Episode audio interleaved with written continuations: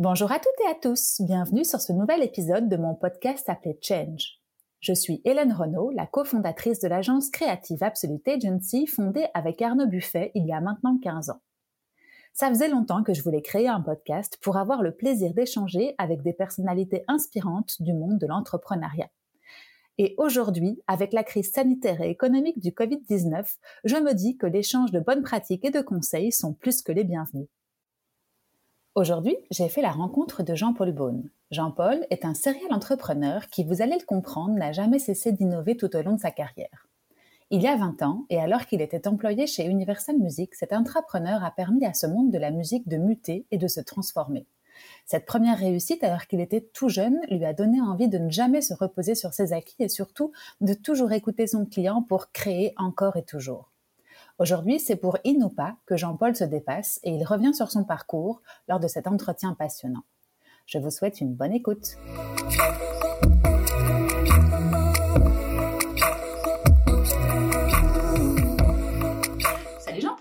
Bonjour, salut Hélène. Comment vas-tu? Très très bien. Cool. Je suis super contente de te rencontrer aujourd'hui. D'avoir la chance d'être en vrai en face de toi. Alors on va prier pour que nos batteries marchent, hein, parce que comme on le disait à l'instant, on avait un petit souci technique, mais je suis sûre que ça va bien se passer. Quand on veut, on peut. Entre ta batterie et mes mouchoirs. Voilà, exactement, parce que tu es un peu enrhumé. on enregistre le 8 octobre et c'est vrai qu'il fait très beau mais on commence à ressentir la baisse des températures, du coup, voilà. Euh, donc voilà, super contente de t'avoir à mon micro aujourd'hui. Euh, comme je te le disais tout à l'heure, j'ai regardé un petit peu ton parcours, ça m'intéresse super fort et je me dis qu'on va avoir plein de choses à se raconter. Mais avant de rentrer dans le vif du sujet, je te propose de te présenter. Eh bien, je m'appelle Jean-Paul Beaune, j'ai 45 ans, je viens d'avoir mes 45 ans. Tu les fais pas? Je fais une petite incartade parce que tu les fais pas. Comme quoi, l'alcool, euh, ça conserve. non, vraiment. Que dis-je encore? Je suis euh, papa d'une fille d'accueil mhm. depuis un an, qui a 4 ans. Et pour le reste, on va le découvrir par la suite. Avec grand plaisir. Alors, si tu veux bien commencer par le tout début, alors par ton enfance ou en tout cas la façon dont tu as été éduqué, quels ont été tes, tes centres d'intérêt quand tu étais petit, ça m'intéresse. Alors, je viens d'un milieu plutôt modeste, voire même très mmh. modeste, puisque jusqu'à mes 12 ans, je vivais dans un HLM à Liège, mmh à Droix pour ceux qui connaissent. Mmh Et donc, voilà, j'ai éduqué dans un, j'ai été éduqué dans un, dans un milieu plutôt euh, pauvre mmh même. Mmh et, euh, et, en fait, j'ai commencé à, à faire euh, mes études qui furent un peu chaotiques, mmh surtout mes secondaires. Et puis finalement, j'ai réussi à terminer mes secondaires en étant, comment, en étant exclu de différents collèges. pour des raisons disciplinaires, comme ça tu sais tu n'avais pas envie de faire comme tout le monde, à te mettre dans la masse? Déjà à l'époque. Et puis finalement, je suis arrivé, j'étais inscrit à l'université j'ai juste inscrit. Mmh Et puis un jour, euh, j'ai eu euh, l'occasion de, de, pouvoir avoir une responsabilité euh, dans, dans, le commerce de mon père biologique, mmh euh, de gérer une agence de voyage. Mmh. Et donc là, j'ai pris le goût pour le commerce et l'entrepreneuriat. Et donc à ce moment-là, j'ai commencé des études de commerce, alors à ce moment-là de marketing.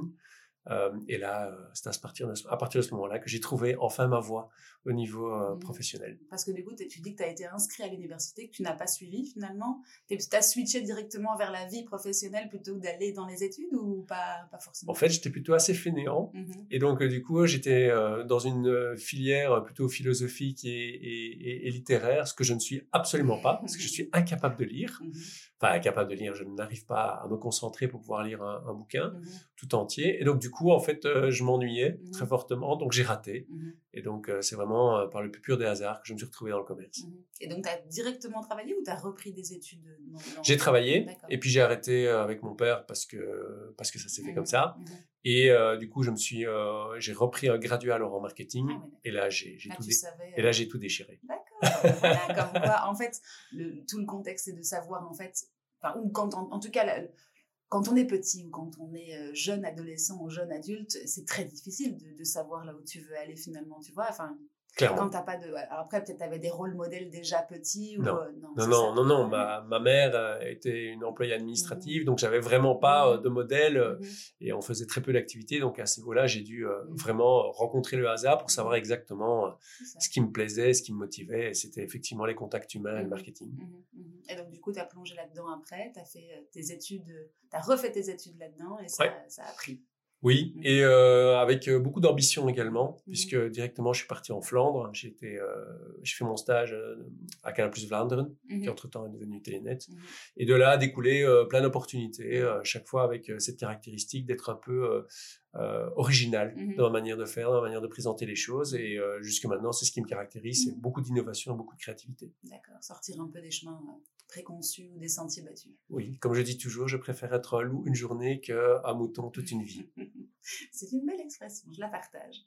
Euh, du coup, moi, en regardant un petit peu sur ton LinkedIn, euh, c'est vrai, vrai que j'ai vu dans ton parcours professionnel des, belles, euh, des beaux noms, euh, en tout cas en, en bout, de, en bout de course. J'ai vu des Universal Music, j'ai vu des Canal+.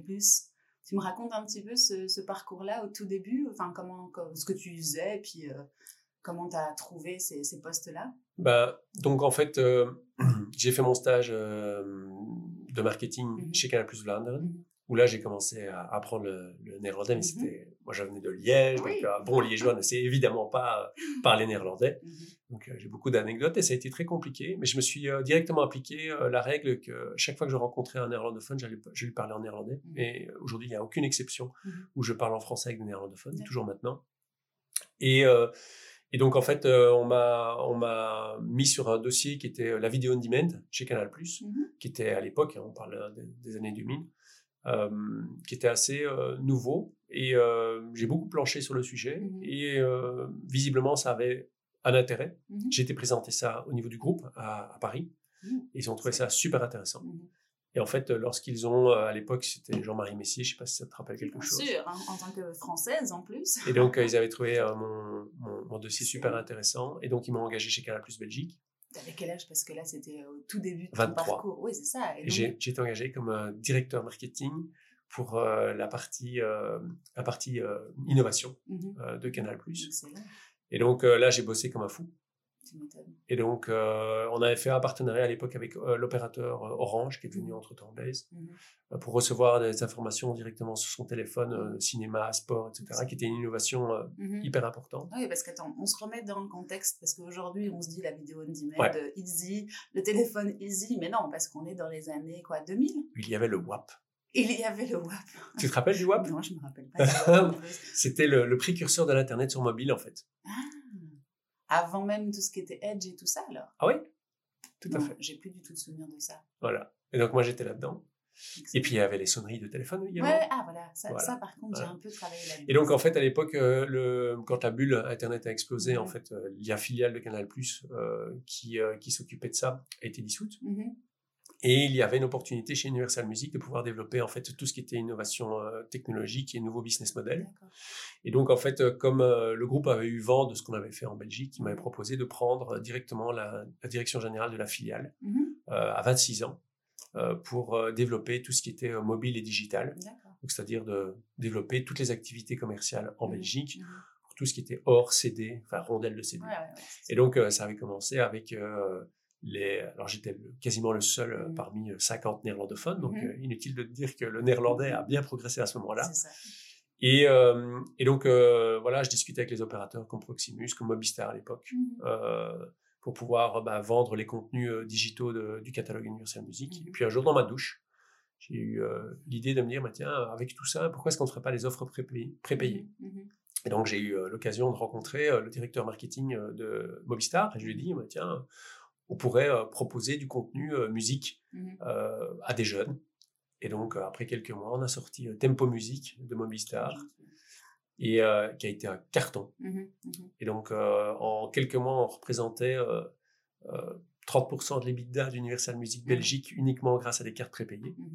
Et donc, on a développé après sur euh, les banques. On a fait exactement la même chose avec les banques. On a même fait une voiture, Tempo Music, où euh, tu ouvrais le contact avec 400 MP3 dans la voiture. Et en fait, euh, voilà, j'étais un peu considéré comme un, comme un, comme un bizarre au niveau du groupe. Et donc, j'allais m'expliquer, j'allais expliquer ce que je faisais parce que mon, mon, anglais était très mauvais à l'époque. et donc, et donc, entre guillemets, le, le, concept a été dupliqué, dupliqué dans 14 pays de ce qu'on avait fait avec euh, Tempo Music. Euh, et donc, j'allais euh, dans différents pays avec mon anglais break ballon pour pouvoir expliquer ce qu'on faisait. Et tu ressemblais à un ovni à l'époque. Ah, tu regardais avec des yeux. Ah, mais j'ai eu des, des moments de, de, solitude au niveau du groupe où on me disait, mais enfin, tu es en train de, de, faire des accords avec des opérateurs télécoms. Je signais tout seul les contrats. Bah oui, j'avais pouvoir de signature, etc. Et donc là, là, j'ai pris un risque. Et au final, j'ai eu la grande chance d'avoir un mentor au niveau du groupe Vivendi qui m'a toujours euh, poussé à, à, à, pousser ma créativité, à mmh pousser mon initiative. Et euh, ça a payé parce qu'au final, les activités que j'avais lancées au départ de la Belgique ont été dupliquées dans 14 pays. Mmh. À l'époque, c'était très compliqué l'industrie de la musique puisqu'il y avait Napster, il y a beaucoup de copies, mmh beaucoup de piratage. Et ça a donné un très très bon souffle à, à, Universal Music. Mmh et au niveau global, je pense, hormis les États-Unis, on était à 17 ou 18% de l'EBITDA qui était représenté uniquement par les modèles de mmh télécom. Quoi. Ah oui, c'est ça. Donc toi, tu as couplé télécom et musique. Exactement. Euh, l'innovation partait de là, en fait. Parce que c'est vrai que si on se remet dans les années 2000, il n'y avait pas tout ce qui était iPod, tout ce qui était euh, Spotify, etc. Donc tu avais des... Euh, comment on les appelle? Les, Universal Music, c'était un label, c'est ça? Tu avais des labels qui vivaient avec, enfin, qui vivaient, qui produisaient tout ce qui était CD, etc. Oui. Euh, tu n'avais pas du tout la musique sur le digital et toi, tu as couplé les deux, en fait. Oui, j'en ai fait un produit dérivé. J'ai pris. Mmh. Euh, alors, il y a les questions de droit, etc., mmh. euh, sur lesquelles j'ai été mmh. assez créatif également. Et donc, euh, et donc, en fait, ça a été une vraie aubaine euh, commerciale, tant pour l'opérateur télécom que pour Universal Music. Mmh. Là où Universal Music, à l'époque, était vraiment en, problème euh, mmh de par son business model. Mmh oui, c'est ça. J'allais te demander justement où en étaient les business models de ce genre de label c'était une vraie recherche, enfin une vraie, un vrai besoin pour eux de se remettre en question face au monde digital qui allait arriver, je suppose. Et ça, tu le sentais, c'était un besoin en interne, ils se remettaient en question. Enfin, peut-être tu étais un peu jeune pour savoir ça par rapport euh, à l'expérience que tu n'avais pas derrière toi, mais tu sentais qu'il y avait un, besoin d'ébullition et d'accomplir quelque chose de nouveau. Oui, euh, maintenant c'était des gens très orientés artistes mmh et donc euh, peu business et moi j'étais plutôt business et peu artiste. et donc en fait euh, là où je suis arrivé dans une, innovation de business model, mmh ils étaient ils étaient surpris, agréablement surpris de voir les résultats financiers au départ de par ce qui était généré. Mmh et moi, ça me faisait rire. Mmh mmh oui, oui, c'est ça. Donc, tu, tu étais un petit peu le maillon qui venait un petit peu euh, disrupter tout ça ah et les sortir de leur. Euh, ah, mais j'ai eu le département juridique d'Universal Music Group qui m'est tombé dessus. j'ai eu. Euh, tout. Ah, mais j'ai. Oui, oui, là, j'étais entre guillemets la rockstar du groupe au niveau financier. Mais pour le département légal, j'étais, j'étais, j'étais complètement un cow-boy. dans la chaussure. Ah, j'étais un cow-boy. Et donc, et donc ça m'a valu beaucoup de discussions et surtout beaucoup de fou rire parce que j'ai toujours été baqué par euh, quelqu'un qui, euh, qui a été très très bienveillant et que je vois d'ailleurs toujours aujourd'hui, euh, qui m'a qui m'a beaucoup soutenu à tout point de vue au sein du groupe. Et cette personne, je ne sais pas si tu veux la citer ou pas, mais elle a compris l'innovation qu'il y avait dans tes, dans tes idées, elle t'a soutenu grâce à ça aussi? C'est une personne qui m'a qui a cru en moi en mmh fait et qui a et qui a toujours m'a donné toujours la, la liberté, l'autonomie de pouvoir à apprendre, puisque mmh ce n'était pas mmh mon entreprise, c'était l'entreprise de quelqu'un d'autre, mmh et qui en a vu les bénéfices. Tu te rendais compte de ce que tu faisais, toi, à l'époque? Pas du tout, ça me faisait rire. Je trouvais ça fun, et à un moment donné, j'ai eu quand même quelques moments de solitude, parce qu'à un moment donné, j'étais euh, en discussion euh, avec Mobistar, ils étaient une dizaine, moi j'étais seul, j'avais 28 ou 29 ans, alors ils me prenaient pour le petit jeune, et... Euh, et à un moment donné, j'allais tellement loin dans les contrats sans avoir les accords de, du groupe que je me suis retrouvé un jour avec euh, deux personnes euh, qui devaient venir de Londres et de Paris, qui m'ont dit euh, Tu vas trop loin, Jean-Paul, sans baquer tout ça mmh. auprès, auprès du groupe, mmh. et nous, on ne vient pas. Donc, je me mmh. suis retrouvé à signer le contrat seul, face à dix personnes qui avaient, je sais pas, 20, allez, 20 ans de plus que moi. Et j'ai signé ce contrat seul en me disant Waouh, je l'ai fait. Et au final, ça m'a fait rire et, et, ça a marché. Oui, parce qu'à côté de ça, il y avait quand même du lourd qui, qui tombait entre les. Enfin, il y avait, comme tu dis, cette éclate parce que tu innovais et tu étais jeune, donc forcément, tu, tu dépassais un peu les lignes, on va dire, de tes petits ah, collègues. carrément, Voilà. Mais à côté de ça, ça suivait au niveau, euh, au niveau financier. Mais il y avait des pubs à la radio avec euh, des artistes que j'avais, pour lesquels j'avais pas reçu les droits, etc. Oui, non, j'étais. Et d'où te, te venaient ces idées un peu novatrices, toi? Dans ma douche. Ouais. oui, et puis après, en dehors de ta douche, tu avais des, des, des, modèles que tu suivais, je sais pas moi, aux États-Unis. Enfin, tu, comment est-ce que tu faisais pour que ça, ça infusait comme ça? D'accord. Donc c'était une idée, tu as, pris deux facteurs et puis ça s'est... Oui, bah, je pense que euh, c'est vraiment quelque chose qui me caractérise, c'est la mmh créativité mmh et, euh, et l'innovation. Mmh et donc euh, voilà, j'ai pas été euh, imprégné. un, jour, je l'ai senti et j'ai trouvé ça intéressant et j'ai testé. Ça mordait. Et c'est plutôt comme ça que je fonctionne en général. Ça. Et le contexte a fait qu'on t'a suivi et que ça a payé, quoi. Alors évidemment, c'est plus facile quand on s'appelle Universal Music plutôt que Jean-Paul Beaune seul. Oui, oui, mais, à l'intérieur d'Universal Music, ils, enfin, ils ont suivi tes, tes, tes, recommandations ou tes idées. Enfin, ah non, je faisais tout tout seul. D'accord, vraiment. Ah oui, oui, je faisais vraiment tout seul. Hein. D'accord, ok. Bon, ben écoute, tant mieux ils en sont là aussi aujourd'hui, peut-être grâce Ah, mais j'ai risqué ma place plusieurs fois chez Universal Music. Mais tu, tu savais pas non plus ce que tu risquais. Enfin, tu vois, étais en tout début de parcours, tu n'avais peut-être pas grand-chose. Quand même, on faisait des gros business plans, on parlait quand même de plusieurs, plusieurs millions d'euros mmh euh, de, de, de, de, revenus. Euh, il y mmh avait quand même du lourd derrière, donc mmh j'étais vraiment bien conscient de l'impact que ça allait avoir. Mais je trouve ça tellement excitant qu'en fait, euh, je me suis dit, bah ok, je vais pas me, je vais pas me retarder mmh à avoir l'approbation de gens qui ne comprennent rien au, métier, mmh puisque de toute façon on était complètement hors cadre. J'ai pris le risque. Et toi, ça t'allait cette structure justement à l'époque de l'entreprise dans laquelle tu, tu évoluais? C'était, c'était rassurant pour toi aussi de savoir qu'il y avait néanmoins une structure, peut-être pas l'innovation que tu apportais, mais en tout cas la structure, le cadre qui, euh, qui te permettait tout ça finalement. Ça m'a permis de faire un entre-deux. C'est-à-dire que ça m'a permis d'ouvrir la voie de l'entrepreneuriat. Mmh C'était vraiment de me dire, j'ai eu cette liberté, j'ai eu cette, euh, cette, euh, cette autonomie mmh qui m'a permis tout doucement de glisser vers l'entrepreneuriat. Mmh en fait, euh, avant d'arriver chez Universal Music ou à la fin de tes études, tu t'es pas dit, je vais être entrepreneur, je vais moi-même créer mon business. Ça t'était pas venu à l'esprit. C'est dans l'entreprise, finalement, que tu as eu cette, cette touch pour l'entrepreneuriat je m'en étais, je n'en étais même pas euh, mmh, conscient. Euh, le, le, véritable euh, entrepreneuriat, ou en tout cas l'idée naissante de l'entrepreneuriat, c'est passé en vacances. Mmh mmh donc j'étais chez Vivendi. Après, je suis parti chez Universal, après Universal Music, je suis parti chez Vivendi pour développer. à l'époque, ils avaient des ambitions de pouvoir développer un Spotify bis. Et donc, ils m'avaient demandé de partir à Paris pour pouvoir le faire. débauché? Ouais. Mais c'était le groupe. Hein. Ah oui, c'est ça. pardon. Et et donc, euh, après quelques mois, je trouvais ça pas très intéressant de faire euh, la moitié de ma vie dans le Thalys. Mmh et, euh, et j'étais en vacances et j'ai ouvert le Capital, le magazine Capital, mmh et j'ai vu le modèle de venteprivée.com. Mmh j'ai trouvé ça super intéressant. Et trois mois plus tard, je lançais une boîte dans les ventes privées sur la Belgique et les Pays-Bas. Et c'est comme ça que je me suis lancé. Donc, c'était une opportunité que tu as saisie, en tout cas un modèle qui existait plus ou moins déjà. C'était à quelle époque ça Cette idée que tu as eue en vacances? 2010. 2010, ouais, c'est ça. Donc vente privée existait déjà depuis 3-4 euh, ans? Oui. Ouais, c'est ça. ok. Et tu voyais un, business model euh, qui serait euh, pérenne là-dedans? Qu'est-ce qui t'a donné envie de faire ça plutôt qu'autre chose, par exemple? J'aimais bien j'aimais bien le modèle, j'aimais bien l'innovation qui était derrière, j'aimais bien aussi les fringues. Mmh euh, bah, j'aime toujours d'ailleurs. Mmh oui, parce qu'à la base, c'était que des fringues. Hein, oui, tout à fait. Aujourd'hui, ça s'est transformé en supermarché ou en tout cas en quelque chose de très global. Je trouvais que c'était smart, mmh je trouvais ça intéressant, mmh euh, ça marchait. Et donc, euh, je me suis lancé un peu par naïveté dedans. Et ça a été dur. On a failli plusieurs fois passer sous le, par la case faillite. Mais j'ai beaucoup appris.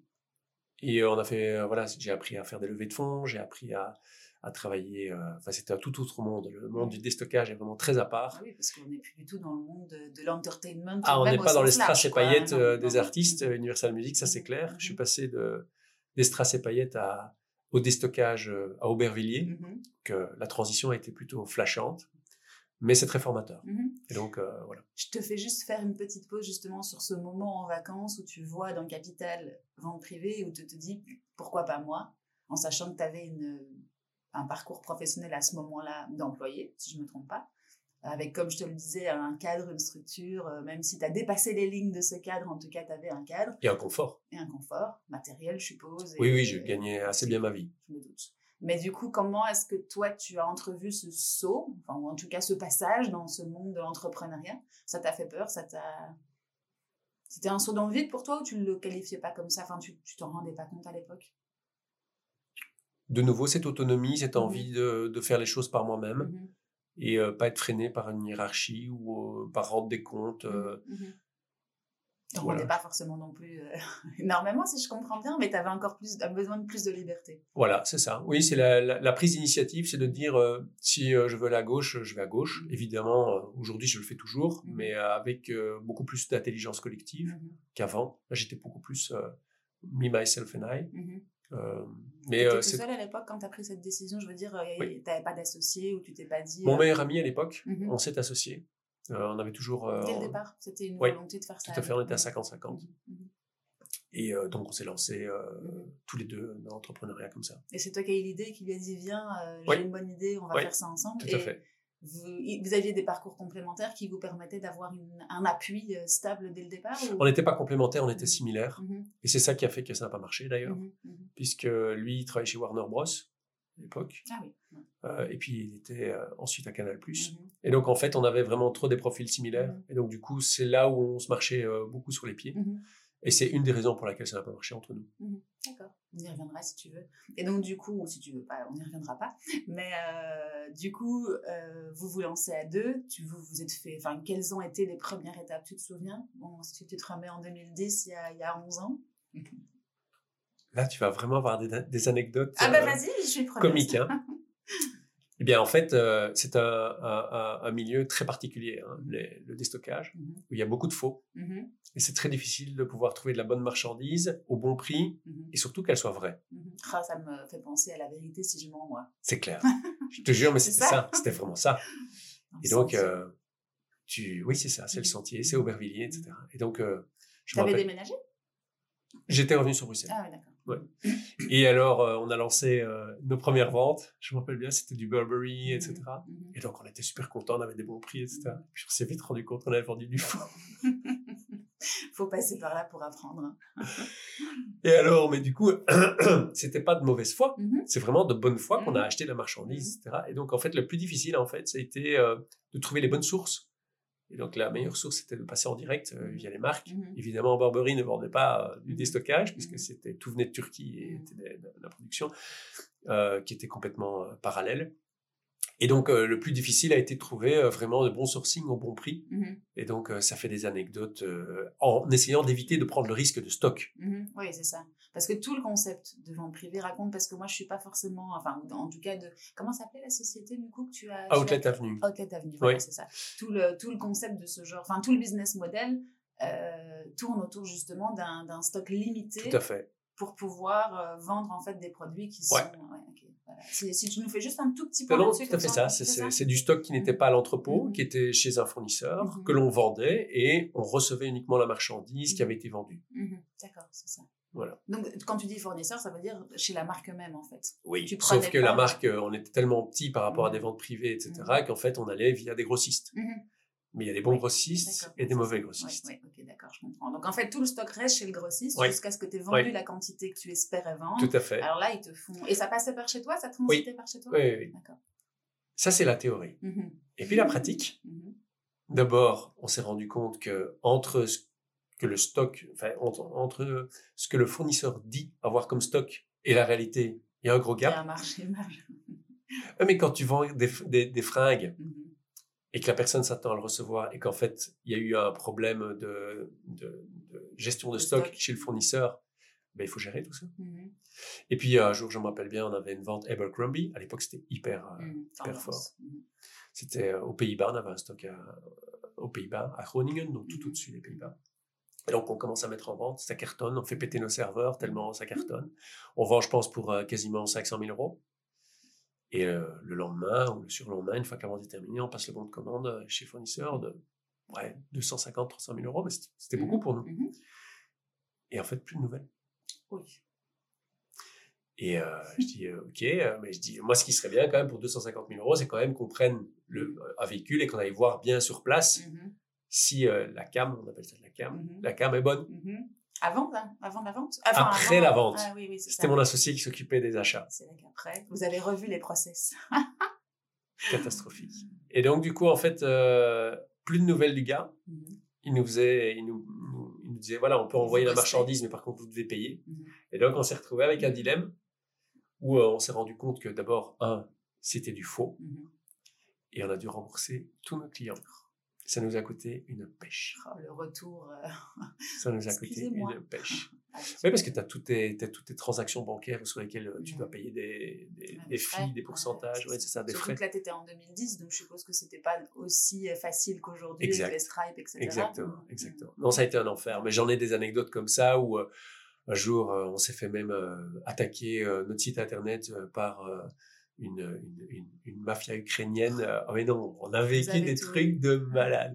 Mais c'était chouette. Ah oui, oui, Mais bah, c'était dur. ça- oui, tu dis ça maintenant avec le sourire, mais tu as eu des angoisses, tu as eu Ouais. des nuits blanches. Ouais, ouais, des- oui, tout à fait. suppose. Non, non, c'était très, très, très, très difficile comme, euh, comme métier. Et c'était un métier hyper usant. Hyper usant. Mhm. Euh, entre euh, le faux, entre euh, le. Et, et on avait contacté les douanes pour dire comment est-ce qu'on peut détecter le vrai du faux, etc. Vous avez Personne. essayé, ouais, c'est ça. à On avait tout essayé pour être propre, le plus propre du propre. Mhm. Et finalement, en fait, euh, j'ai réussi à vendre l'entreprise euh, bien. J'ai bien réussi à vendre l'entreprise. Et, et c'est terminé comme ça l'entreprise que j'avais lancée après cinq ans. Euh, Ah oui, donc ça a duré 5 ans. Ouais. Vous étiez passé de 2 à combien de- d'employés? Vous étiez toujours deux à la fin et vous l'avez vendu euh, ou ça- non, non, non, non, on avait quand même pas et- mal de gens oui, sur le payroll. hein. Oui, bien sûr, parce qu'il fallait faire des shooting photos, il fallait Ouais, plein de choses. C'était euh, quelque chose de conséquent quand même. Ah oui, hein. oui, Ouais, oui, oui, il y avait beaucoup de people. hein. Mhm. Et euh, donc voilà, ça, ça, ça a été riche Mhm. en expérience. Vous Ça- avez structuré, je suppose que ça aussi a été toute une, toute une partie de plaisir, ça, Tout de, à fait. de passer de... Vous étiez combien quand tu l'as vendu? Euh, au niveau du, euh, au Ouais. niveau du payroll, Mhm. on était une quinzaine de personnes. Ouais, ça reste ça. encore euh, Ça reste à limité, mais taille humaine, mais voilà. il fallait quand même structurer parce que je sais pas, je sais pas toi si tu avais eu euh, dans ton background précédent ou en tout cas dans tes études euh, de la, de la- du management, de la, de la gestion opérationnelle comme celle-là ou tu l'as appris sur le tas Alors, avec cette expérience? Alors, s'il y a une chose vraiment sur laquelle je dois vraiment faire attention, c'est de m'entourer de gens qui sont très structurés. Mhm. Parce que moi, je ne le suis pas. Mhm. Mais par contre, j'apprécie la structure, je suis incapable de la mettre la en œuvre. créativité et puis il y a des qui Créativité, structurent. euh, vision, j'espère avoir un peu, un peu de vision, et euh, s'entourer des bonnes personnes. Mhm. C'est là où euh, tout ce qui est euh, soft skills, quoi, Mhm. les, les- les skills humaines, c'est là où, a priori, je suis. Tout ce qui est hard skills, c'est beaucoup plus compliqué pour moi, parce que je suis pas technicien. Oui, c'est ça. Donc, toi, un des conseils que tu donnerais aussi aux personnes qui veulent entreprendre, c'est de pouvoir tout de suite déceler ses forces et ses faiblesses, parce Oui. que c'est ce que tu fais là aujourd'hui, enfin, dans ce que tu dis, de pouvoir se, se compléter, comme tu le disais. Accepter ton- qui on est, de, de, de plutôt renforcer là où on est bon et là où on prend du plaisir, et là où on se sent utile, Mhm. et de s'entourer de personnes qui compensent nos faiblesses, Mhm. plutôt que d'essayer de les compenser nous-mêmes parce qu'on n'y prend pas de plaisir et d'énergie. Ouais. Je suis très sensible à ça. Ouais. Ouais, mais je te suis complètement là-dessus. Si on prend pas de passion, enfin si, si on vit pas son, son entreprise ou ça, vas-y, il y a pas de souci. Je vais pas le faire quand même comme ça. Si. Bon. Opération mouchoir. Vas-y.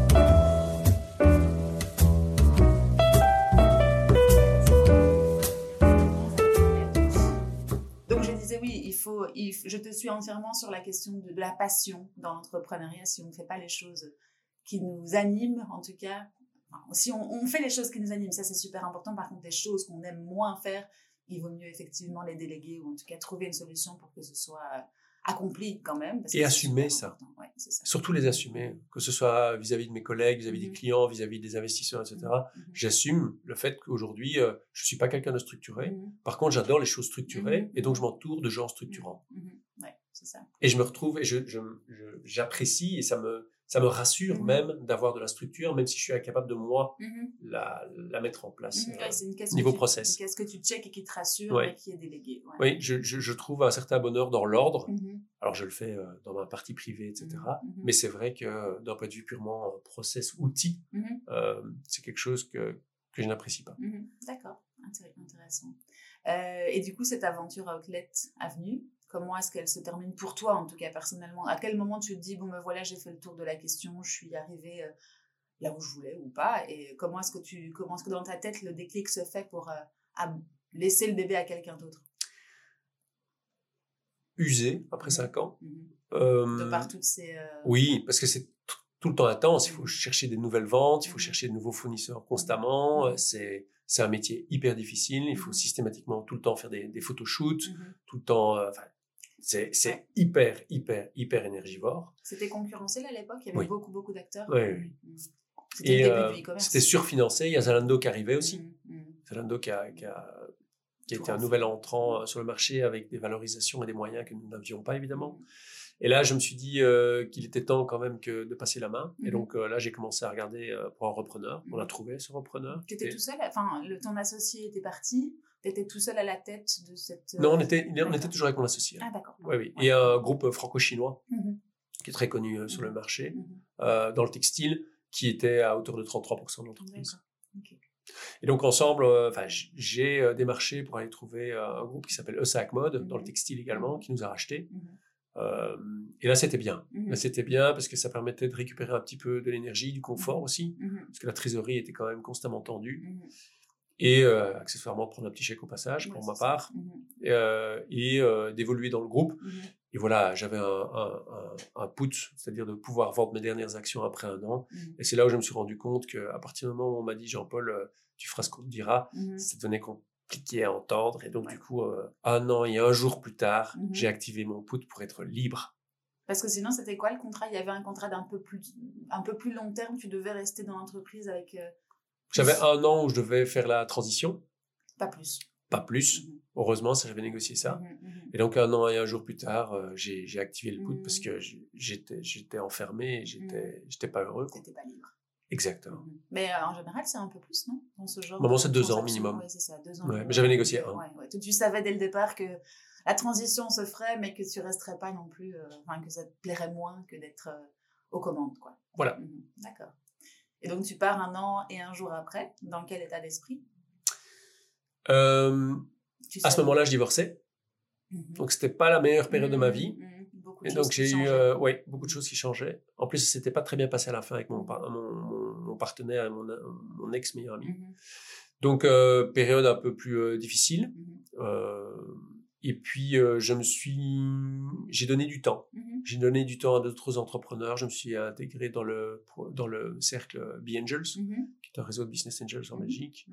Euh, je me suis également investi euh, à l'UCM, euh, l'Union des classes moyennes, comme administrateur. Donc, j'ai donné du temps gratuitement pour pouvoir ouvrir un réseau, ouvrir des nouvelles compétences, apprendre des nouvelles choses de manière un peu plus posée. Mmh et puis, au fur et à mesure, en donnant du temps et en faisant plaisir aux gens, bah, les opportunités ont commencé à se présenter. Ça devait être, entre guillemets, disruptif entre les cinq ans que tu as passé à turbiner, excuse-moi l'expression, à tout le temps te, te, remettre en question. Et puis là, cette espèce de bulle. Enfin, je l'imagine comme ça. Dis-moi si je me trompe. Le vide. le vide, déjà, il faut pas en avoir peur parce que tu as, Mais j'ai eu peur de ça. J'ai eu peur de ça. Doute, ça devait être quelque chose que tu devais affronter à l'époque. Euh, Clairement. qu'il fallait remplir, quoi. Tout à fait. Bah, d'autant plus que j'ai plutôt un profil un peu. Euh, hyperactif. Un peu hyperactif. et, et comment comment t'as as passé cette transition? Comme tu t'es fait aider, tu as, médité, tu as, tu as trouvé des, occupations qui te permettaient justement de ne pas être dans l'angoisse de ce vide ou tu te rappelles un peu cette période? Je me suis occupé justement en donnant du temps. Oui, c'est ça. tout de suite, tu t'es dit, euh, il faut que je fasse euh, quelque chose, euh, entre guillemets, de gratuit, mais généreux, quoi. Bah, D'autant que pendant mon enfance, je n'avais pas développé beaucoup de, de hobbies, beaucoup de mmh loisirs. Mmh Et donc, en fait, finalement, mon boulot, c'était la seule chose que j'avais dans ma vie. Et mmh donc, quand mon boulot s'est craché, mmh entre guillemets, euh, bah, j'avais pas grand-chose. Donc, j'avais vraiment une, euh, un gros vide intérieur. Et donc, euh, c'était l'opportunité de, de, donner du temps et de commencer à ouvrir euh, euh, des centres d'intérêt d'un point de vue purement personnel. Donc, euh, ça a été difficile, mais c'est, je suis content de cette période-là parce que c'est là qui a été formatrice. Oui, c'est ça. ça c'était pas, tu l'as pas entrevu comme quelque chose de négatif, parce que j'entends des gens qui, qui rentrent quasiment en dépression après la fin d'une activité tellement active comme tu l'as connue et qui euh, se cherche pendant de nombreux mois, slash années. Toi, tu as assez rapidement fait le, fait le déclic et, réussi à passer. Oui, mais je l'ai mal vécu quand même. Hein. Mmh. Je l'ai vraiment mal vécu. Mmh. Je suis passé d'un mode euh, hyper rapide à un mode hyper slow. Mmh et j'étais pas, j'étais pas, j'étais pas bien. En plus, j'avais mon contexte personnel avec la rupture. donc, j'ai dû mmh. habiter dans un hôtel. donc, c'était vraiment très déstabilisant pour moi. Et donc, voilà, j'ai besoin quand même de stabilité. Et là, j'ai été fortement déstabilisé. Ouais, je me doute que ça a dû être quelque chose d'impactant. Oui. Bon, du coup, tu donnes du temps à d'autres personnes. Tu les as cherchés, ça s'est passé sous forme d'opportunité. Tu te rappelles à l'époque les, les, premières rencontres que tu fais? Tu déclenches tout ça? C'est pas très humble ce que je vais dire, je le reconnais, mais c'est vrai que l'expérience riche que j'avais eue, mmh que ce soit dans les corporates avec Canal+, Vivendi, Universal Music, plus ce que j'avais fait en e-commerce, etc., euh, c'est vrai que sur certains sujets, je prends par exemple Be Angels, où il y avait des projets qui étaient présentés, euh, soit dans l'innovation technologique, soit dans l'e-commerce, bah, c'est clair que mon expérience a été reconnue. Mmh Et donc très rapidement, euh, la responsable qui s'appelle Claire m'a dit, bah, tiens, est-ce que ça t'intéresserait de nous aider mmh à développer le, plutôt le pôle digital pour Be Angels Et donc j'ai accepté. Donc je veux dire, mes compétences ont été reconnues. Et donc très facilement, comme j'avais du temps et que j'étais reconnu au niveau de mes compétences, et que j'avais envie d'apprendre et de découvrir aussi un nouveau réseau, bah, ça s'est mis euh, assez facilement en fait. C'est ça.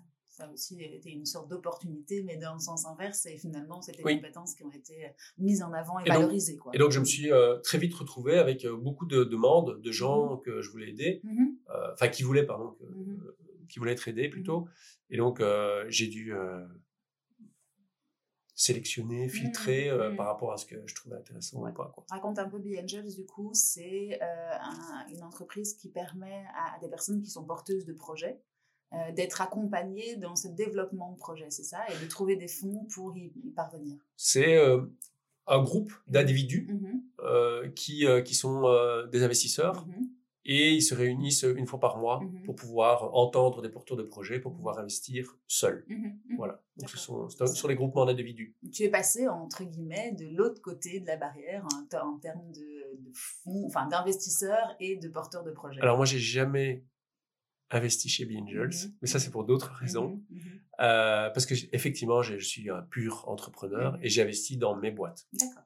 Voilà. Mais j'investis pas pour euh, les boîtes de quelqu'un d'autre tout simplement parce que je trouve que les valorisations aujourd'hui des mmh. entreprises sont mmh. totalement déconnantes. Mmh et il y a beaucoup plus de leviers et d'intérêt à créer une société plutôt que d'investir dans une société qui existe déjà. Et comme je suis assez créatif, j'ai pas de problème à trouver des idées. Oui, c'est ça, ça. Toi, tu te, tu te places du côté entrepreneur de, la force. Euh, et euh, oui, c'est ça. Oui, non, mais je suis assez d'accord avec toi. Et donc, du coup, pour Be Angels, tu étais force d'idées et de propositions innovantes pour accompagner les, les, les projets. Accompagner pour dire si une société a un intérêt euh, à être présentée au niveau mmh de tous les investisseurs, de pouvoir euh, euh, décortiquer un peu les, les, forces et les faiblesses. Ça. Donc au moment de la sélection. Ouais, j'étais, j'étais, mais d'ailleurs je le suis toujours dans le mmh comité de sélection de Be Angels mmh pour pouvoir voter si un projet tient la route pour être présenté au niveau du groupe ou pas.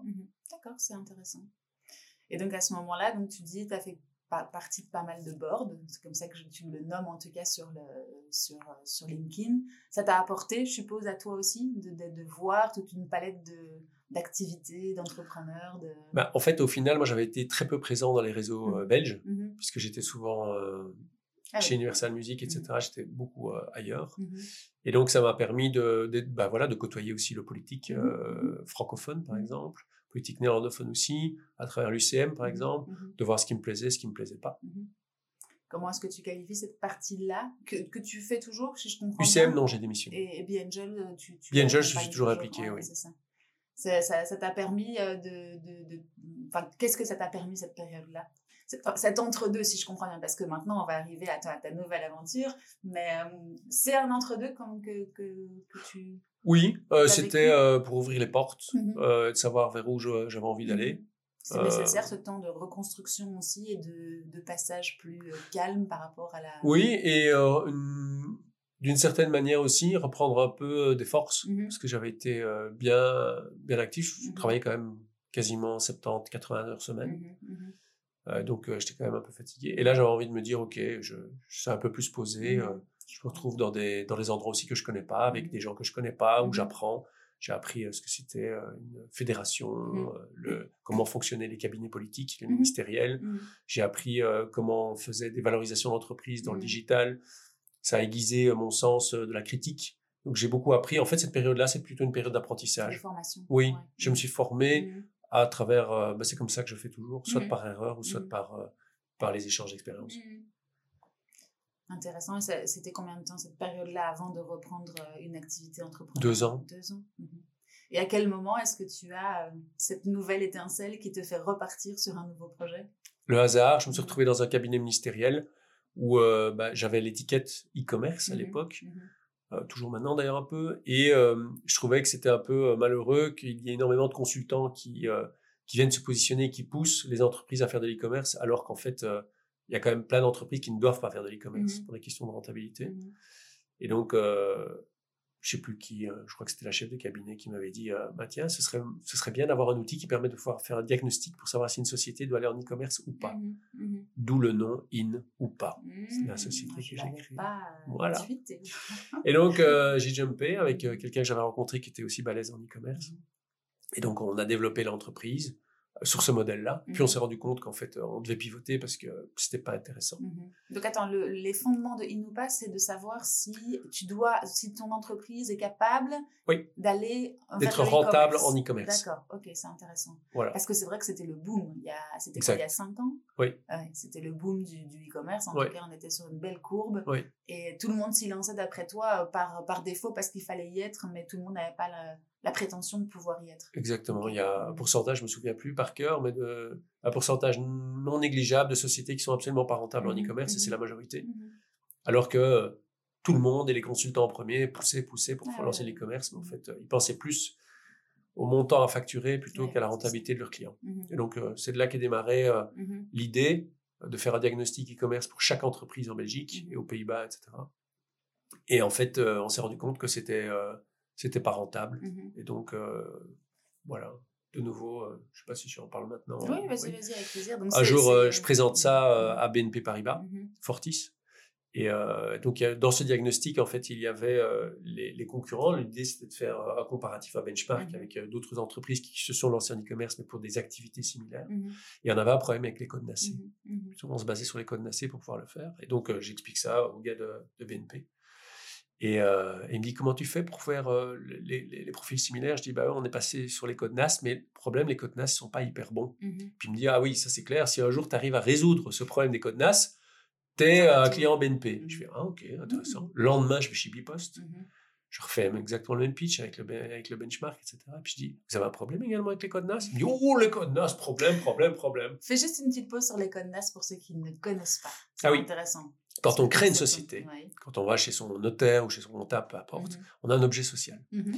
Et donc, en général, on donne un, un- un- un- pas siège- un objet social Mhm. le plus large possible. Moi, par exemple, ma société de management, elle est officiellement dans services aux entreprises, événementiel, immobilier, je me demande même si je n'ai pas agriculture. Oui, mais c'est ça, mais en fait, on te pousse, parce que moi aussi, il y a 16 ans, on m'avait dit mets le plus de choses possible, comme ça, tu auras. Exactement. Et c'est ça le problème, en fait. Exactement. Tout Et et, n'importe quoi. Exactement. Et donc, en fait, quand tu vas, par exemple, euh, bah, là récemment, il y a eu les droits passerelles euh, Mhm. pendant le cadre du Covid, c'était basé sur les codes NAS. Mais les Mhm. codes NAS étaient pourris. Ils sont faux à 63%. D'accord, c'est ça le problème. par rapport à la réalité, euh, enfin l'activité réelle de, de- voilà, c'est ça, de l'entreprise. Et donc en fait, on s'est rendu compte qu'il y avait une- un énorme problème au niveau des codes NAS. Euh, le code NAS européen. Mhm. Et donc en fait, euh, on a commencé à se dire, bah ok, notre business de diagnostic e-commerce, euh, c'est pas hyper rentable comme Mhm. modèle. Mhm. Par contre, il y a une vraie problématique sur une niche qui est liée au code NAS. Est-ce que c'est quelque chose que l'on peut corriger et- enrichir? Mais c'est à, à échelle européenne. Ouais. Et, euh, et donc, on a fait un hackathon un week-end avec euh, des data scientists. Et on s'est rendu compte que, en fait, techniquement, c'était possible. Mhm. Et donc, on a basculé sur euh, la correction et l'enrichissement des codes NAS, Mhm. ce qui permet aujourd'hui de pouvoir euh, enrichir les bases de données des banques, des assurances, etc., pour Mhm. pouvoir donner des meilleures polices d'assurance, des meilleurs prix, pouvoir comparer en termes d'analyse crédit des, des sociétés qui sont comparables l'une avec l'autre, puisqu'on identifie ce que ça fait. Et puis aussi pour faire de la prospection. Donc, si demain tu cherches les sociétés qui vendent, je sais pas moi, n'importe quoi, euh, Mhm. des masques, des gobelets, etc., eh bien, on est capable, sur base de mots-clés, Mhm. de pouvoir faire euh, un listing d'entreprises qui vendent le, pro- le projet ou le, Mhm. le- ce que tu cherches. Donc en fait, Inupa a- est né d'un contexte e-commerce et puis vous avez au final, enfin pas au final, mais en tout cas aujourd'hui pivoté. Oui. Ça a été la force de votre, de votre aventure, pivoter ouais. Sur base de d'insight client, si je comprends bien, enfin prospect toujours, en tout cas toujours, à l'époque. Toujours, Et, et c'est aujourd'hui euh, un, SaaS, donc un software as a oui, service, tout qui fait. sert dans le B2B à avoir une recherche pointue en fait, c'est ça si je comprends bien. Il y a, il y a qui euh, permet de définir avec exactitude Mhm, ce qu'une société ou un indépendant fait mhm. et Pas, pour, pas, ce- euh, pas ce qui est inscrit dans, dans, dans Non, les exactement, à la Banque Carrefour quoi. entreprises, Oui, c'est voilà. ça, euh, et pour des raisons euh, plutôt euh, euh, de comment commerciales de Mhm. pouvoir prospecter sur Mhm. base de mots clés, un peu comme Google Bar. Oui, tu ouais, tapes, ouais. je sais pas, gobelet, mais tu vas Mhm. voir toutes les sociétés qui vendent ou qui commercialisent des gobelets. Et ça va jusqu'où? Tu renseignes quoi comme information pour aller dans, en, en prospection après? Les noms des personnes, il faut faire attention Mhm. RGPD. ouais, c'est je dis toujours Moi, moi aussi, GDPR, mais je pense qu'il y a les deux. Euh, et donc, euh, oui, oui, on, on donne toutes les informations nécessaires pour pouvoir, ainsi que les numéros de téléphone, les adresses email, mais en respectant le GDPR. D'accord, ok. Donc c'est assez euh, intuitif, si je comprends bien, et Oui. tu as une recherche qui est assez euh, euh, accurate, euh, Précise. précise. Voilà, ouais, c'est ça. Mhm. Et, euh, et là, on va encore plus loin, vu qu'on arrive à détecter l'entreprise, euh, enfin, ce que fait l'entreprise. Mhm. On va euh, directement pouvoir donner de plus en plus d'informations sur euh, son impact écologique, Mhm. Ah, euh, d'accord. sa dépendance aussi en termes d'approvisionnement par Mhm. rapport à ce qu'elle fait. Si par exemple on prend euh, quelqu'un qui vend du bois ou peu importe, eh ben, on peut regarder aussi si euh, le cours du bois est plutôt en inflation, Mhm. déflation, et donc euh, de- tu de- pas mal exactement. ressources. On va de plus en plus vers là, en fait. Mhm. D'accord. Euh, émissions de CO2 également Mhm, euh, sur lesquelles on va, puisqu'il y a de plus en plus de, de sujets liés au RSE, ESG en anglais. Et donc, par rapport au Green Deal européen, on voit que notre technologie, jusqu'à date, on n'a pas trouvé d'autres acteurs qui étaient capables de voir vraiment identifier l'activité réelle d'une entreprise. Et donc, tous les produits dérivés qui peuvent en sortir sont vachement pertinents et a priori, on est très bien positionné pour pouvoir le faire. Cool. De manière automatisée, Oui, alors que, effectivement, pour des grandes entreprises, on peut le faire manuellement. oui, mais ici, je parle ici pour les petites et moyennes entreprises. Mhm, mhm. Oui, il y a quelque chose de, de pratique, si je comprends bien. Parce que toi, tu peux aussi, enfin moi, en tant qu'entreprise, je peux tenir à jour un Excel Oui. qui n'est pas lui-même euh, mis à jour automatiquement parce qu'il est décorrélé de la réalité. Une Oui. entreprise euh, disparaît ou une entreprise arrive, il faut que je le fasse moi-même à la main, alors que ta proposition de valeur Full est, automatique. euh, full automatique. Pour puis, 100% euh, euh, de la population B2B euh, en Belgique, aux Pays-Bas. Cool, intéressant comme, euh, comme produit. Du coup, euh, ça fait 4 ans que vous existez je- Bah, on a pivoté, Ouais, donc ça fait ça. deux ans qu'on a pivoté. Mhm. Et donc, euh, voilà. Vous avez pivoté au début du Covid? Ou euh, avant le Covid? Un tout petit peu avant le Covid. Intéressant. Et comment vous avez ce... Enfin, co- comment ça s'est passé justement cette période-là Bah, en fait, il y a eu 60% du personnel qui a eu le Covid. Ah. Donc, il a fallu gérer. Mhm, Et, euh, et en plus, moi, j'étais, j'étais à Spa, euh, puisque pendant le Covid, j'ai eu l'ingénieuse idée de lancer une autre activité, Mhm, mais qui n'a rien à voir avec l'intelligence artificielle. Et euh, donc, j'ai géré ça avec euh, un conseil d'administration assez uni. Mhm, Et donc, euh, on a géré ça euh, bien. mhm. Et on s'en est bien sorti, très solidaire au niveau de l'équipe Mhm. surtout. Quand tu dis j'ai lancé une autre activité, tu arrives à, à faire une dichotomie dans ton cerveau pour lancer, enfin pour avoir plusieurs activités en parallèle comme ça? C'est quoi tes trucs, euh, tes conseils? Euh, bah, Aujourd'hui, j'ai huit entreprises dans lesquelles j'ai plus de 50%. Mhm, qui vont euh, de l'immobilier, ça c'est classique, c'est pas, c'est pas, très, c'est pas très innovant, Mhm. mais plutôt euh, dans tout ce qui est low-tech pour le Mhm. coup, mhm, avec euh, de, la, de la permaculture, enfin de l'agroécologie pour être précis, la transformation alimentaire. Et, et en fait, moi c'est ça que j'aime, c'est de pouvoir me dire que le matin je parle d'algorithme et l'après-midi je parle de courgettes. Et en fait, c'est ça qui me nourrit et c'est ça qui me stimule intellectuellement et j'ai besoin de ça. Quel est ton niveau d'implication? Peut-être pas pour toutes, hein, mais tu as quand même un gros niveau d'implication pour les 8, ou enfin en tout cas pour celles qui requièrent le plus d'attention, ou euh, tu, justement tu as également un- euh, une, une équipe de direction à- à- qui t'accompagne forcément pour chacune et qui te permettent de privilégier les, que les sujets de, de vision, de stratégie. Explique-moi un petit peu comment est-ce que tu pondères tout ça. Alors, c'est une heure par semaine par Mhm. entreprise. Mhm, Euh, et euh, évidemment, je suis chaque fois partenaire, mhm, actif, mhm, euh, et surtout, je me structure où euh, j'ai euh, une personne qui m'aide pour tout ce qui est sujet un peu plus administratif, etc., parce que Mhm. c'est- loin d'être ma force en plus. et donc qui est en transversal sur les, sur les, sur les huit entreprises. Donc c'est une question d'organisation et surtout de people. Hein. La clé, c'est le people. Et, et, donc voilà, mais mon application, moi, perso, c'est une heure par entreprise, par, par semaine. Par semaine, c'est ça. Ce qui est l'équivalent d'un comité de direction. Quoi. Et à côté de ça, tu gardes toujours des des activités dans tout ce qui est euh, board et accompagnement Oui, euh, effectivement, je suis encore euh, administrateur indépendant de, mmh. de la Fondation Robaudoin, mmh. d'une société dans le packaging e-commerce. Et donc oui, effectivement. Donc ton secret, c'est l'organisation, la méthodologie, où tu arrives quand même à te, à te dédier des plages où tu arrives encore à, à créer. Enfin, quel est ton secret peu, pour hein. faire Le gros ah. avantage, c'est que je dors peu. Et donc, euh, je dors, euh, on va dire, 5 heures par nuit. Mmh Et donc, ça me laisse beaucoup plus de temps pour pouvoir euh, bah, m'occuper de ma fille. Mmh ah oui, parce qu'en plus, il y a cette donnée-là en plus. Hein, oui, parce que j'ai, voilà. m'occuper de mon chien aussi. Parce que j'ai besoin d'être minimum trois quarts d'heure dans les bois par jour. Ça, c'est une donnée essentielle pour moi. Et, et, donc voilà, mais tout se nourrit. Et puis, il y, a des ponts, il y a des choses que j'apprends qui sont totalement valables pour Inupa. Et donc, c'est vachement instructif et il y a énormément d'apprentissages qui sont valables pour toutes les entreprises. Mmh et donc, il y a, vraiment euh, cette, euh, cette, richesse qui est, qui est disponible pour euh, l'ensemble des intervenants que j'ai, que je sois investisseur ou que je sois simple administrateur. Tu as des routines, du coup? C'est-à-dire? Des routines de, de, travail et de vie. tu as des, des rendez-vous très réguliers, tu as des heures dans ah, lesquelles tu travailles. Enfin, je... C'est très processé chez toi? Oui. Mmh, mmh. oui. Tu peux nous en parler juste pour qu'on comprenne un peu mieux comment ça fonctionne? Bah, Tous les comités de direction, ils sont définis dès le départ. C'est mmh. une heure le lundi souvent.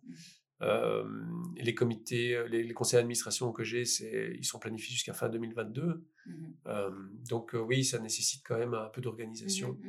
Euh, et puis aujourd'hui, euh, je veux dire, euh, quasiment 90% de mon temps est dédié à Inupa. Mmh mmh donc aujourd'hui, ça me prend beaucoup de. Oui, c'est ça. Donc tu arrives quand même à, placer, à déplacer les curseurs en fonction de, de l'impact que tu veux donner à tel ou tel. Aujourd'hui, ma priorité, c'est clairement Inupa. Et je veux dire que le reste, c'est vraiment plus de la, de la curiosité, mmh de, de, comment, de la conviction personnelle aussi, parce que j'ai envie d'avoir un impact sociétal aussi par rapport à la transition écologique. C'est un sujet qui me parle.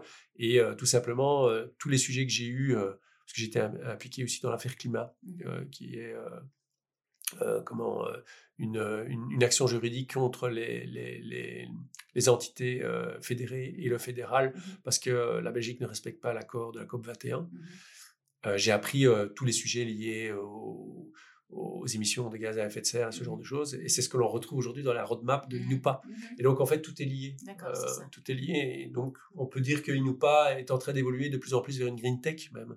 Euh, parce que, voilà, aujourd'hui, la technologie peut être aussi utile pour faire de la transition écologique. Donc tu fais des ponts entre les différentes activités, ou en tout cas les, les, points se relient euh, d'une manière ou d'une autre, ce qui te permet d'avoir une espèce d'intelligence collective pour les différents projets que, que tu mènes. Que tu mènes. Ok, c'est intéressant. Et la question sur la routine, c'est de savoir que je suppose tu dois être hyper organisé pour pouvoir tenir tout ça. Euh, après, j'avais pas conscience que c'était 90% de tes activités et non pas aujourd'hui. Et du coup, je me demandais comment tu pondérais tout ça et si c'était plus ou moins équivalent. Mais euh, donc, du coup, tu délègues beaucoup. Enfin, en tout cas, tu as confiance aux équipes qui sont en place et à, ce que tu mets en place pour pouvoir prendre une partie de ton temps de focus pour le projet qui te...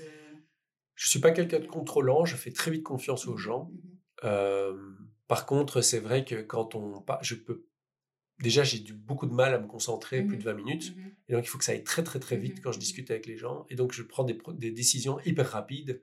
Après j'ai pas dit que je les prenais toujours bonnes. Mais euh, j'ai besoin que ça aille vite. Et donc du coup euh, c'est même si parfois ce sont des mauvaises décisions mais elles vont vite. Donc j'essaie d'être le plus efficient possible dans la gestion de mon temps. Et tu les corriges après s'il faut mais en tout cas tu as, pris action oui, tu as vu exactement.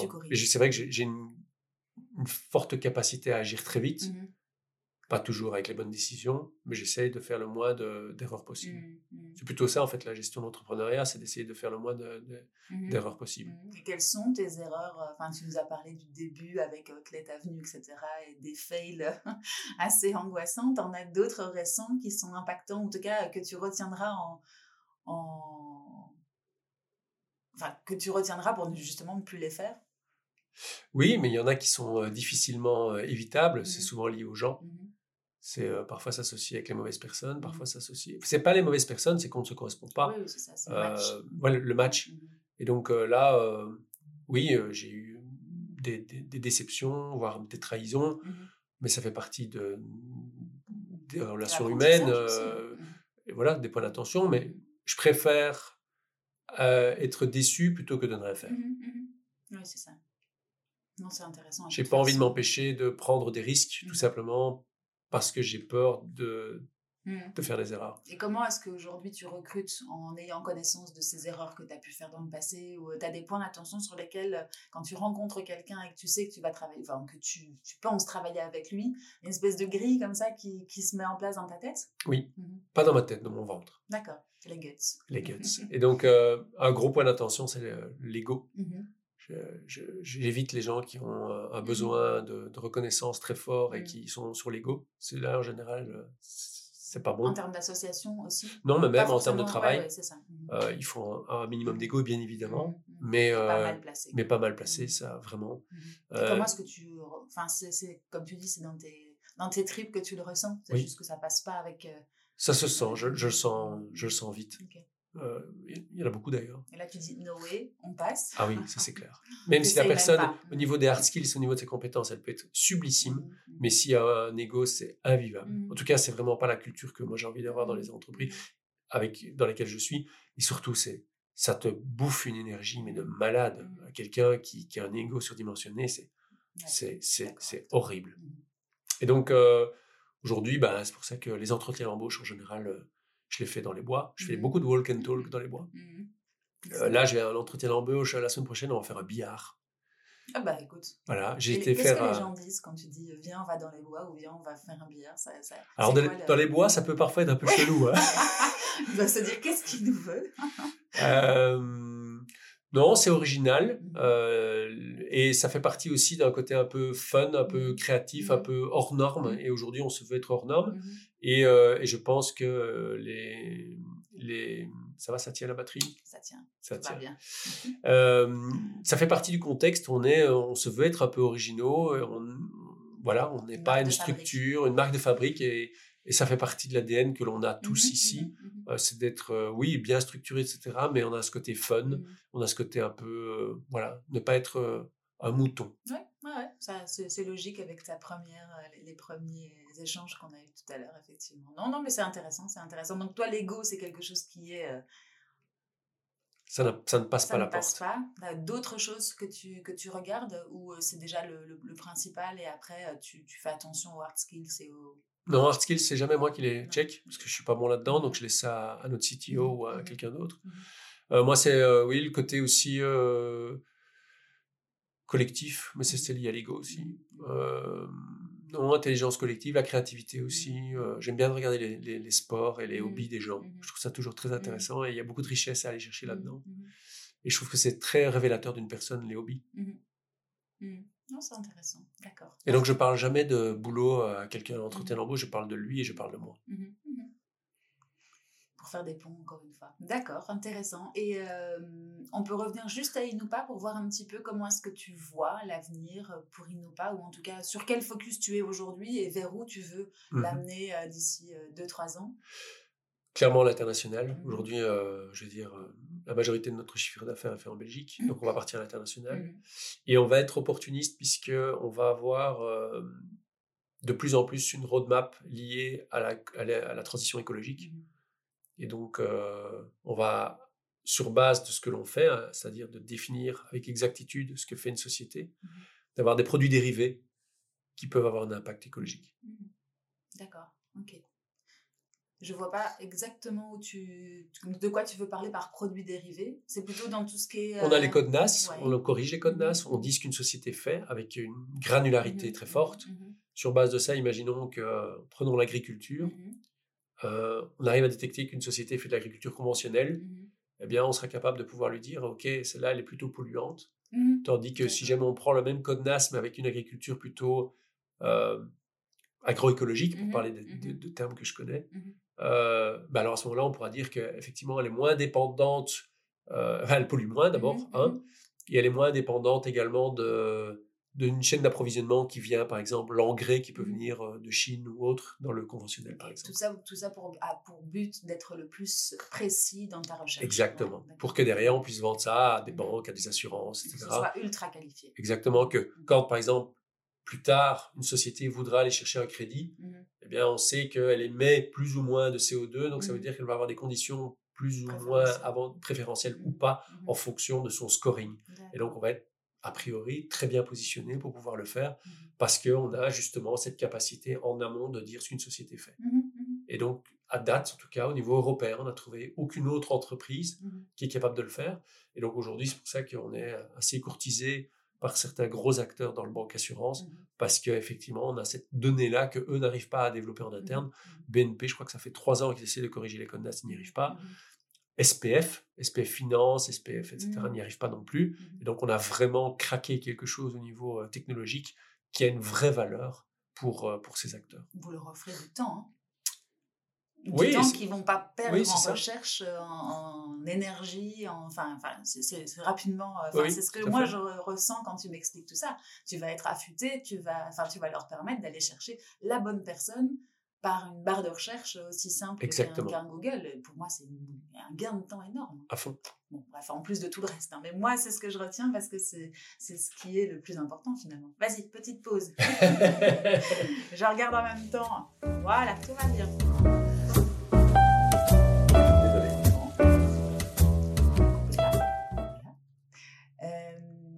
Merci Jean-Paul pour toutes ces explications. Euh, on va peut-être terminer par quelques petites questions euh, plutôt d'ordre pratique. Comment est-ce que tu fais toi pour continuer à avoir euh, de la bande passante pour l'innovation, pour la formation? Euh, Quelles sont tes, tes méthodes? Tu lis, tu écoutes des podcasts enfin, Alors, je ne sais pas lire. Enfin, si, je sais lire évidemment, ça, mais, j'ai des problèmes de concentration. ça. Et donc, euh, lire des bouquins, euh, d'abord, je trouve pas ça intéressant, Mhm. pour être tout à fait franc. Euh, et je préfère euh, écouter les gens, Mhm. parler avec des gens, en one-to-one, euh, et d'apprendre de mes erreurs.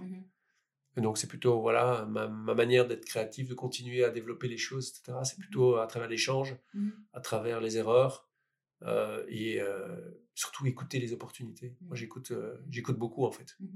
J'écoute beaucoup les clients, j'écoute beaucoup les gens qui ont des expériences. Tu te donnes encore le temps de rencontrer des gens que tu connais pas, par exemple, par le biais de, Tout le temps. de B-Angels et des- ouais. tout le temps. Mhm. Je fais des walk and talk euh, une fois par jour. Mhm.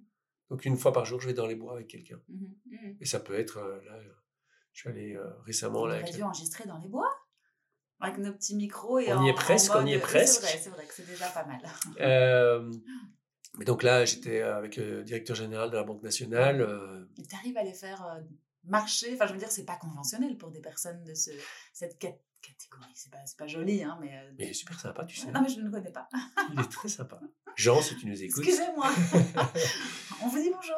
Mais c'est vrai que c'est original. Mhm. Euh, au début, les gens sont un peu surpris et maintenant, les gens commencent à savoir que je fais ça Mhm. et voilà, ça se, ça se prête. euh, cette, Et j'ai des discussions qui sont terribles, mhm. mais vraiment très enrichissantes. d'une table, d'une salle de réunion protocolaire et euh, Exactement. Tu es dans un modèle complètement Mhm. informel, côte à côte, et Mhm. pas en face de Mhm. l'autre. Déjà, la symbolique est totalement différente. Et puis, tu es dans un environnement naturel où, fatalement, tu vas être naturel. Et donc, tu parles de business, mais je dirais sur, euh, sur, sur une heure, on peut parler peut-être 15 minutes de business et tout le reste, c'est du privé. Ouais. Et c'est euh, ou, de l'informel. Et donc, euh, moi, j'apprends mais blindé de choses, quoi. Mhm. blindé de choses, et j'ai des liens très forts avec des gens. Donc, je suis plutôt dans la qualité plutôt que la quantité. Mhm, C'est super intéressant à retenir et à mettre en place, effectivement. Et euh, là, j'ai. Et mon chien est super content parce que ça lui fait une Bah balade voilà, une heure par en jour. plus. que demander de plus? Et tout le monde connaît Agathe maintenant. Ah bah voilà, parfait. C'est la mascotte. Voilà, c'est ça. J'allais arriver plutôt sur les conseils que tu donnerais à des entrepreneurs en herbe ou pas en herbe, euh, des entrepreneurs qui ont déjà quelques années euh, derrière eux. Euh, quels sont les, les conseils que tu donnes en général pour euh, entreprendre? Elle est dure ta question. Ouais, non, mais j'avoue qu'en fait, elle n'est pas, elle est pas très affûtée. Peut-être pour ceux qui ont envie de se lancer, ça sera plus simple d'avoir euh, Mhm. une cible en tête parce que ceux qui sont déjà dans l'opérationnel Oui. sont un peu plus loin. Donc, ceux qui ont, qui ont un projet, qui ont envie de se lancer, tu, tu, tu leur donnerais quoi comme conseil euh? Regarder ta structure de coût. Mhm. Quels sont tes besoins financiers, la finance. En fait, je pense qu'aujourd'hui, il y a quand même énormément de gens qui n'osent pas passer le pas de l'entrepreneuriat tout simplement parce qu'ils ont un crédit bancaire, un crédit hypothécaire, pardon, mhm. euh, sur le dos. Et euh, plus tu vas mettre des dépenses incompressibles dans ta vie, moins tu seras libre. Et donc, euh, voilà, ce sont des choix. Moi, aujourd'hui, j'ai de l'immobilier, mais je loue ma maison. Mmh. C'est ça le paradoxe de l'histoire. Mmh et en fait, je garde ma capacité d'investissement pour acheter pour les autres, mais mmh moi-même, je loue. Et ça me permet, si jamais demain, alors c'est pas le cas, j'ai un peu, enfin voilà, je n'ai plus trop à me soucier à ce niveau-là, mais ça me laisse beaucoup de mobilité. Si demain j'ai besoin de quelque chose de plus petit ou j'ai envie de changer, j'ai envie d'être mobile, peu importe, ben voilà, j'ai la, la, flexibilité de le faire et j'ai pas envie de m'ennuyer avec un, un emprunt hypothécaire de 20 ans mmh. où je sais que je dois rembourser bladé, euh, etc. Mmh. Donc, euh, regarder sa structure de coût pour être libre. Mmh. Euh, ça, euh, privilégier, les... enfin, en tout cas, avoir le choix, c'est ça? Parce que, en fait, il y a beaucoup de gens qui sont dans des prisons dorées et qui sont malheureux de ça. et cette liberté, tu l'as à partir du moment où, où, voilà, tu as la capacité de ne pas avoir de rendre de compte, à, ou en tout cas à payer quelque chose qui est, qui t'emprisonne. Oui, c'est ça. Et vivre dans le regret après de ne pas avoir pris. Euh, bah, je pense que c'est. Euh, euh, si, si, si, les gens avaient cette liberté, mmh. je pense qu'il y aurait beaucoup moins de burn-out, beaucoup moins de dépression, beaucoup mmh. moins d'alcool, beaucoup moins mmh. de gens qui sont malheureux dans leur job à, à, bouffer du PowerPoint et faire du reporting toute la, toute la journée. Oui, d'accord. Tous les bullshit jobs. Bon conseil. Et du coup, maintenant, le même, un conseil à un entrepreneur qui a déjà quelques années à son actif. Euh, et qui a envie, comme toi, peut-être de pivoter, enfin, plutôt dans, dans, le, dans le mode euh, process de, de, de l'entrepreneuriat, tu as des conseils pour être. Euh, c'est, c'est une mauvaise question en fait. Je m'en rends compte. Non, mais. de, ouais, oui, s'il y a quelque chose qui a été très difficile pour moi, euh, c'est que j'ai été entouré, puisque moi à la base, je viens de. Voilà, jusqu'à mes 12 ans, j'ai habité dans un HLM, donc j'ai pas été dans un milieu entrepreneurial. Mmh. Et donc, euh, je viens pas d'une famille où il y a déjà des, capitaux, il y a déjà du patrimoine, mmh. etc. Je viens mmh. vraiment from scratch. Euh, c'est de, de, ne pas trop écouter les autres qui mmh. ne sont pas dans l'état d'esprit entrepreneurial. Euh, parce que si on écoute tout le monde, on ne se lance pas dans l'entrepreneuriat parce que c'est un risque et aujourd'hui les gens sont inverses au risque. Et d'écouter plutôt ses guts, de faire attention financièrement, mais de pouvoir se concentrer sur soi-même et une fois qu'on se lance, par contre, d'écouter ses clients. Mmh Donc, et je vois quand même beaucoup de gens qui s'empêchent de se lancer dans, dans l'entrepreneuriat tout simplement parce qu'ils sont, ils vont prendre des renseignements chez un comptable. Un comptable, c'est c'est tout sauf un entrepreneur. C'est un, manager de risque. Voilà, c'est un gestionnaire de risque. Mmh Aller voir un banquier, c'est pas la bonne idée. Aller voir sa mère, c'est pas une bonne idée non plus. Mmh et donc, se lancer dans l'entrepreneuriat, il faut, faut, faut pouvoir parler à d'autres entrepreneurs pour pouvoir le faire parce que si on écoute les gens qui ne sont pas entrepreneurs, on ne se lancera jamais puisqu'ils ne mmh. l'ont pas fait eux-mêmes. Mmh, mmh. Et donc, euh, voilà, bien faire euh, attention auprès de qui tu prends des conseils. Il faut qu'ils soient relevants et qu'ils aient un minimum cette dimension risque. Euh, parce qu'effectivement, voir des stratèges du rétroviseur tels qu'un comptable, bah, ça ne va pas t'aider. Non, clairement, tu as raison aller parler à, des personnes qui ont déjà accompli un bout du chemin et euh, peut-être se mettre dans des réseaux euh, oui, que le réseau et qui vont te tirer vers le haut mmh parce mmh que des gens qui ont peur du risque ils vont te tirer vers le bas. Mmh et je pense qu'il faut avoir beaucoup d'énergie pour pouvoir se lancer dans l'entrepreneuriat que ce soit une fois deux fois trois fois. Et si tu écoutes tout le monde en fait tu fais rien. Oui c'est ça. Et en plus dans ton parcours il y a le multi entrepreneur parce que tu peux être entrepreneur comme moi qui depuis 16 ans suis dans la même euh, entreprise, ou en tout cas qui, qui, gère la même entreprise, mais toi, tu as accompli ça plusieurs fois sur différents euh, modèles d'activité, sur différentes... Euh, ah, c'est... Moi, j'ai... J'ai même osé rentrer dans des secteurs où je ne connaissais rien. Je ne mmh connaissais rien dans l'e-commerce et le déstockage. Je suis rentré là-dedans. Je ne connaissais rien à la data science et à l'intelligence artificielle. Je suis tombé dedans, mais comme ça. Et là, tout ce qui est agroécologique, je n'ai jamais fait pousser une courgette de ma vie.